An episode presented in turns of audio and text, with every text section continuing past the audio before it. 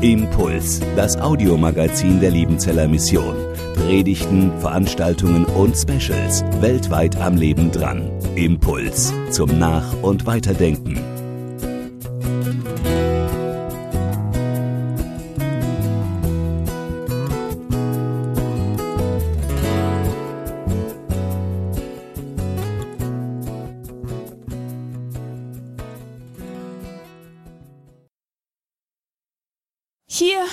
Habe ich Schwester Lydia Kehr.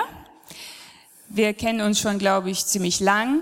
Und ich bin begeistert, weil ich dich eigentlich immer nur freundlich, humorvoll und irgendwie immer gut drauf so erlebe. Und was ich auch noch weiß, du bist, du kannst richtig mit anpacken. Du bist richtig schaffig, so hat's mein Mann gesagt. Und du machst in Massen den besten Kartoffelsalat ever. Also doch sehr, sehr schön, dass du heute hier bist. Und der Text, über den du heute, über den wir ins Gespräch kommen, der ist ein sehr, sehr interessanter, der war mir gar nicht so bewusst. Sehr spannend, ich freue mich. Ähm, aber jetzt kurz unter uns, ich meine, du bist ja eine Schwester. Hast du nicht heute die Haube vergessen? Annette, wenn du mir diese Frage vor einigen Wochen gestellt hättest, wäre ich sehr erschrocken. Aber ja, seit einigen Monaten, genau am 3. März, habe ich mich ja frisurmäßig verändert. Äh, das lag zunächst einmal daran, weil das schon ein Wunsch war, den ich als junges Mädchen hatte, kurze Haare zu haben. Aber in einem streng pietistischen Elternhaus war das ja unmöglich. Aber gut, es war dann auch recht so. Und jetzt im Alter, wo auch die Arme schwerer werden, die Schultern, die Schmerzen, habe ich gesagt, so, jetzt mache ich das mehr leichter. Und habe ich es dann auch gemacht. Und bin trotzdem noch gern Schwester. Er sieht sehr gut aus, muss ich sagen. Doch. Du bist ja Schwester, also du bist keine Diakonisse und keine Nonne, sondern bei der Liebenzeller Mission heißt man Missionsschwester. Also wird man da dann gezwungen, ins Ausland zu gehen oder warst du schon mal im Ausland unterwegs oder was ist das für eine Bezeichnung, Missionsschwester? Also ich durfte auch ins Ausland, aber nur zum Besuch immer. Äh, wir sind ja Teil der Liebenzeller Mission und da ist ja unser Auftrag, die frohe Botschaft zu verkündigen. Viele Schwestern, die waren im Ausland oder zwei sind auch noch im Ausland. Aber mein Platz, der war hier in Deutschland. Zuerst in Ebhausen, das war mein Missionsfeld, und dann in Mittelfranken in Wassertrödingen und dann zuletzt noch auf dem Missionsberg in der Bibelschule als Hausmutter. War auch ein Stück Missionsfeld. Missionsfeld. mhm, ja, doch, gut. Du bist schon über 50 Jahre mit der Liebenzeller Mission unterwegs und dieses Herzwort ist dir in der Ausbildungszeit hier auf dem Missionsberg begegnet. Und du hast mir gesagt, seitdem begleitet es sich und immer wieder begegnet es dir. Kannst du kurz erklären, wie dieses Herzwort dich begleitet? Es war bei einer Morgenandacht und unsere Hausmutter, Schwester Elfriede Renz, die hat über diesen Text uns eine Andacht gehalten. Und ich muss sagen, das war für mich das erste Mal, dass ich diesen Text bewusst gehört hatte damals. Und er hat gleich irgendwo was mit mir zu tun gehabt. Ich weiß nicht, ob ich in einer schwierigen Situation damals war, das kann ich nicht mehr sagen. Aber das Verhalten vom Josaphat, das hat mich ermutigt. Ich bin ein praktisch veranlagter Mensch und deshalb habe ich gern, wenn Personen da sind, die mir etwas vormachen, das beim Basteln auch schon so, äh, und ich das nachmachen kann. Und so auch im Leben. Josaphat hat mir etwas vorgemacht, wie man Herausforderungen überwinden kann, wie wir es heute Morgen auch schon im Heartbeat Gott, im Schwarzbrotgottesdienst gehört haben. Und ich habe in diesen vielen Jahren jetzt schon das immer wieder versucht, versucht, mich immer darin geübt, das nachzumachen. Ja. Und ich lese auch deshalb immer sehr gern Lebensbilder. Ja. Jetzt hat der Josaphat ja hier Lobpreis angestimmt, ne? Was für eine Rolle spielt Lobpreis in deinem Leben? Singst du gerne und wie hast du schon erlebt, dass Gott und Jesus da durch die Dank- und Loblieder wirkt? Ja, Singen war für mich immer sehr, sehr wichtig. Aber seit einiger Zeit oder seit einigen Jahren hat sich auch meine Stimme verändert. Hängt ganz bestimmt auch mit dem Alter zusammen. Aber vor 38 Jahren hat mir schon mein lieber Freund und Bruder Gerhard Stamm gesagt, du hast Stimme wie eine Kreissäge. Aber ich habe trotzdem immer gern im Chor mitgesungen. Und diese Chorstunden waren für mich immer der Höhepunkt in der Woche. Und ich habe gemerkt, wie die Melodie in mir weiterklingt und wie die Texte auch mich begleitet haben. Diese Texte begleiten mich bis heute noch. Und ich habe daraus äh, immer wieder Stärkung und Ermutigung. Ja, und wie ist es jetzt mit dem Singen? Ich sitze immer mit ein paar alte Schwestern vorm Haus und singe mir immer ein paar Volkslieder, aber wenn ich da in ein Vers gesungen habe, dann äh, versagt meine Stimme. Lobpreis und Anbetung, ja, ist für mich jetzt mehr eine innere Haltung geworden. Eine Zufriedenheit, eine Dankbarkeit, die man vielleicht nicht so hört nach außen hin, aber für mich ist es wichtig, dass man mir das abspürt. Aber ich freue mich auch an allen jungen Leuten, die uns das melodisch so rüberbringen können. Das ist einfach wunderbar. Und ja, ich mache es halt ein bisschen anders jetzt. Gell, da dienen wir einander, das ist ja auch gut. Ähm, du selber hast jetzt den Krieg, vor allem den Zweiten Weltkrieg, nicht mehr miterlebt, so wie Josaphat hier voll im Krieg und Feinde ähm, als Herausforderung dastand. Aber ich meine, die Feinde und die Kämpfe, die kommen ja nicht immer mit Waffen und so, mit Panzer und so, sondern das sind ja oft Situationen im Leben, wo man sich genauso ohnmächtig und hilflos wie die Josaphat fühlt. Kannst du vielleicht von so einer Situation in deinem Leben erzählen und auch sagen, wie Gott da eingegriffen hat?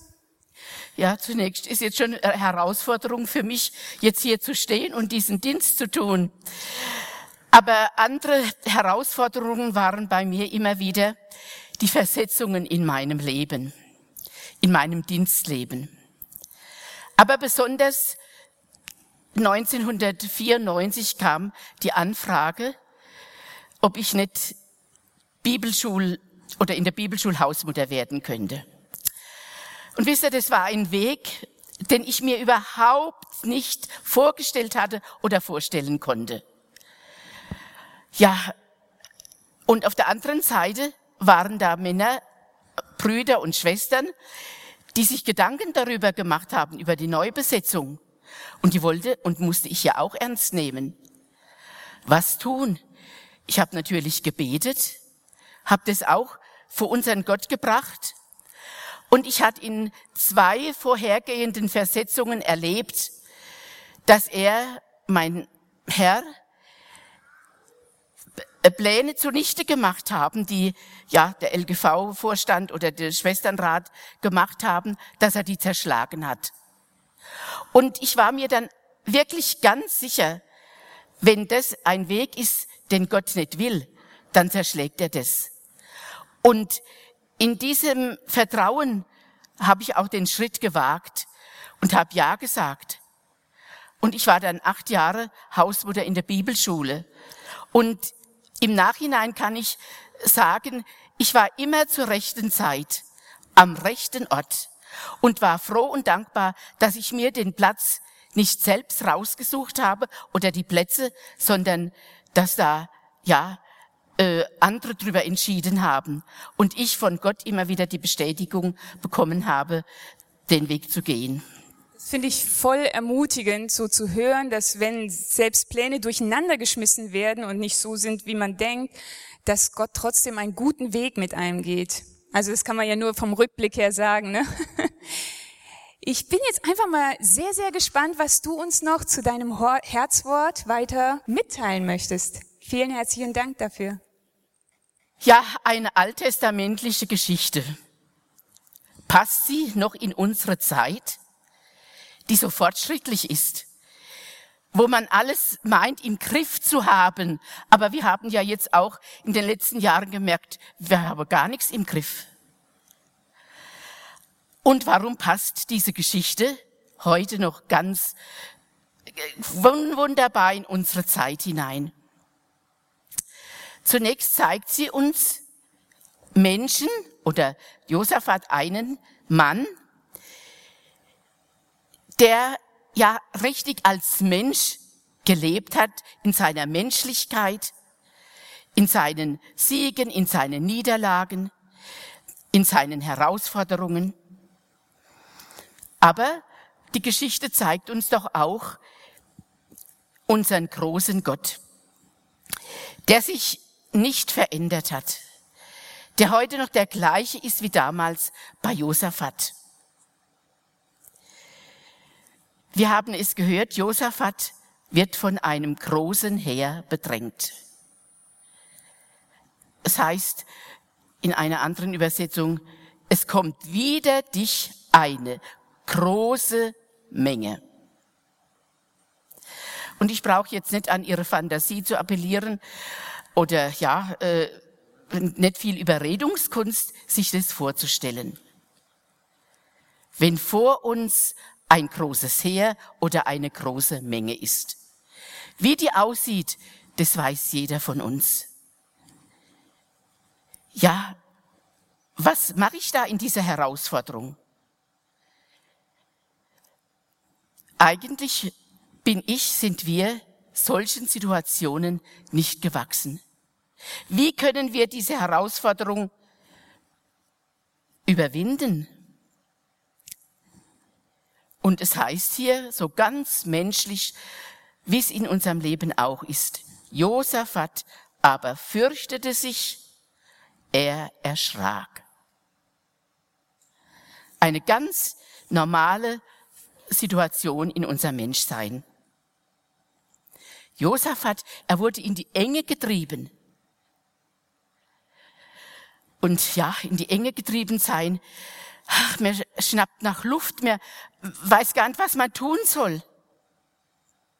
Und was tun? Rechts und links hohe Mauern und vor mir immer wieder diese große Menge, das große Heer. Aber ein Weg ist frei. Und das ist mein erster Punkt. Josaphat beschloss, den Herrn zu fragen. Und damals, als ich den Text das erste Mal gehört habe, da habe ich eine ältere Übersetzung gelesen und da steht drin, er fasste den festen Entschluss, sich an den Herrn zu wenden. Er fasste den festen Entschluss, sich an den Herrn zu wenden. Spüren wir etwas von einer Energie, die da dahinter steckt? Ja, aber ich kann von mir aus sagen, habe ich in diesen Situationen diese Energie, so energisch zu sein, etwas dagegen zu tun jetzt? Ich kann es von mir sagen, nein. Ich lasse lieber alle Flügel hängen. Aber der Grund, und das zeigt uns auch Josaphat, warum kann ich trotzdem einen festen Entschluss fassen in dieser Situation? Ich weiß, an wen ich mich wenden kann. Ich weiß, da ist ein Herr, der stärker ist als diese große Menge, als dieses große Heer, der alles im Griff hat. Und was ist auch noch wichtig? um jetzt diesen Schritt einfach auch zu tun. Josaphat gesteht seine Ohnmacht ein. Uns fehlt die Kraft. Wir wissen nicht, was wir tun sollen. Ist doch wie aus unserem Herz herausgesprochen. Wir wissen nicht, was wir tun sollen. Ja, von unserem Menschsein fällt uns es eigentlich schwer, so seine Ohnmacht einzugestehen, ohne Macht zu sein. Wir hätten gern alles im Griff. Wir würden gern den Herausforderungen entgegentreten und ja, uns ja einfach dagegen stellen und zeigen, dass wir auch was können. Ja, aber einzugestehen, ich bin ohne Macht. Ich habe das erlebt im Anfang von meinem Dienst in Ephausen. Es war im April. Und ich sollte am Nachmittag auf die Höhe fahren nach Mindersbach. Und es hat an dem Morgen angefangen zu schneien. Und ich komme vom Flachland, wusste gar nicht, wie, wie man im Schnee fahren muss. Bis dahin bin ich auch nicht mehr im Schwarzwald Auto gefahren. Und da bin ich ins Nachbarhaus, da hat noch meine Vorgängerin gewohnt, Schwester Lina Rau, die 26 Jahre schon im, im Dienst dort war und nie Auto gefahren ist. Die hat gesagt, ach, das wird schon gut, das packst du schon. Aber ich habe nur den Schnee gesehen und meinen alten VW, den ich damals zur Verfügung gestellt gekriegt habe. VW Käfer. Und es hat nicht zusammengepasst alles. Ja, was machen? In der Zeit, als ich nicht in meiner Wohnung war, wollte mich jemand besuchen und ich war nicht da und die Person hat es auch eilig, äh, eilig gehabt und sie stellt mir eine Karte hin. Und da stand ein Vers drauf von Christoph Blumhardt. Gott kann sich an deine Seite stellen oder einen Engel neben dir geben, der tut, was du nicht kannst. Okay, ich konnte es nicht. Durch den Schnee nach Mindersbach fahren. Übrigens, der Schnee hat sich bis zum äh, Nachmittag wieder, der war weggetaut. In Mindersbach lag überhaupt kein Schnee. Gott kann sich an deine Seite stellen. Und das dann ganz persönlich in diesem Moment dann für sich in Anspruch nehmen und sagen, ja Herr, du hast es gesagt, ich wag's jetzt einfach, ich tu's. Ich habe neulich einen Satz gelesen. Vertrauen wird geprüft, indem er mich in bestimmte Situationen führt und ich auf mich überhaupt nicht mehr setzen kann. Unsere Schwachheit ist für Gott eine Chance.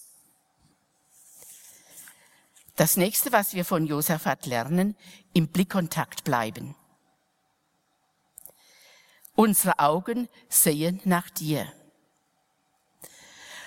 Und die Situation von der großen Menge und von dem Heer, die bringt es ja so mit sich, dass man immer nur auf das große Heer, auf die große Menge stiert. Aber unsere Augen sehen nach dir. Was ich anschaue, prägt mich, bestimmt mein Inneres. Der Schnee hat mich bestimmt, der alte VW hat mich bestimmt. Und dann kann man sich oft auch so reinsteigern. Aber unsere Augen sehen nach dir. Mir ist da ein Bild, ja, vor Augen. Da liegt ein Kind, ein Säugling, in den Armen der Mutter und wird gestillt. Und das Kind, der Säugling, dem ist es egal, was da in dem Zimmer passiert. Der Säugling, der schaut unentwegt auf die Mutter. Der weiß noch nicht genau, dass er da das kriegt, was er braucht, aber das liegt im Sinn der Sache, dass er ständig die Mutter anschaut. Unsere Augen sehen nach dir. Das bedeutet auch, in der Abhängigkeit, in der Nähe zu leben. Und es muss immer wieder bei jeder neuen Situation eingeübt werden. Und dann das nächste von der Geschichte von Josaphat, wo wir lernen können. Und es wurde uns ja auch so schön demonstriert, als sie anfingen mit Danken und Loben, ließ der Herr einen Hinterhalt kommen. Wisst ihr, wie, mit was ich oft in diesen Situationen äh, als erstes tue? Herr, schenke doch, tu doch, mach doch, gib doch die Weisheit und, und äh, ja, so lieg ich vor meinem Herrn. Aber mit Danken und Loben diesem großen Heer jetzt entgegentreten. Nicht zu überlegen, wer ist der beste Kämpfer, wer hat die beste Ausrüstung. Nein, er stellte Sänger an den Anfang. danken für das, was wir noch nicht haben. Ja, als Kind ist uns ja schon schwer gefallen zu danken, wenn wir was bekommen haben und haben uns die Erwachsenen immer dran erinnert, wie sagt man? Ja, und eigentlich müssten wir jetzt auch immer wieder mal ermahnt werden und vielleicht oder nicht vielleicht, der Heilige Geist wird uns das schon auch dann zeigen, Danke zu sagen. Auch in dieser Situation, wo ich den Ausweg noch nicht weiß. Durch Danken werde ich reich beschenkt. Und im Danken kommt Neues ins Leben hinein. Und es ist mir ganz wichtig, in meinem Leben dankbar zu sein und zu bleiben, auch im Alter, wo es manchmal ein bisschen schwierig wird. Danken schützt vor Wanken. Und Loben zieht nach oben, so hat man früher immer gesagt. Und das gilt auch heute noch. Und zum Schluss möchte ich uns noch einige Verse lesen aus Psalm 95. Kommt herzu, lasst uns dem Herrn zujubeln. Wir wollen ihn laut preisen, ihn, unseren mächtigen Ritter. Lasst uns dankbar zu ihm kommen und ihn mit fröhlichem Lobgesang preisen. Kommt, wir wollen ihn anbeten und uns vor ihm beugen. Lasst uns niederknien vor dem Herrn, unserem Schöpfer. Denn er ist unser Gott und wir sind sein Volk. Er kümmert sich um uns wie ein Hirte, der seine Herde auf die Weide führt. Amen. Impuls ist eine Produktion der Liebenzeller Mission. Haben Sie Fragen? Würden Sie gerne mehr wissen? Ausführliche Informationen und Kontaktadressen finden Sie im Internet unter www.liebenzell.org. Die Liebenzeller Mission produziert ebenfalls das Fernsehmagazin Weltweit am Leben dran. Informationen zur Sendung und zum Empfang gibt es unter www.weltweit-magazin.de.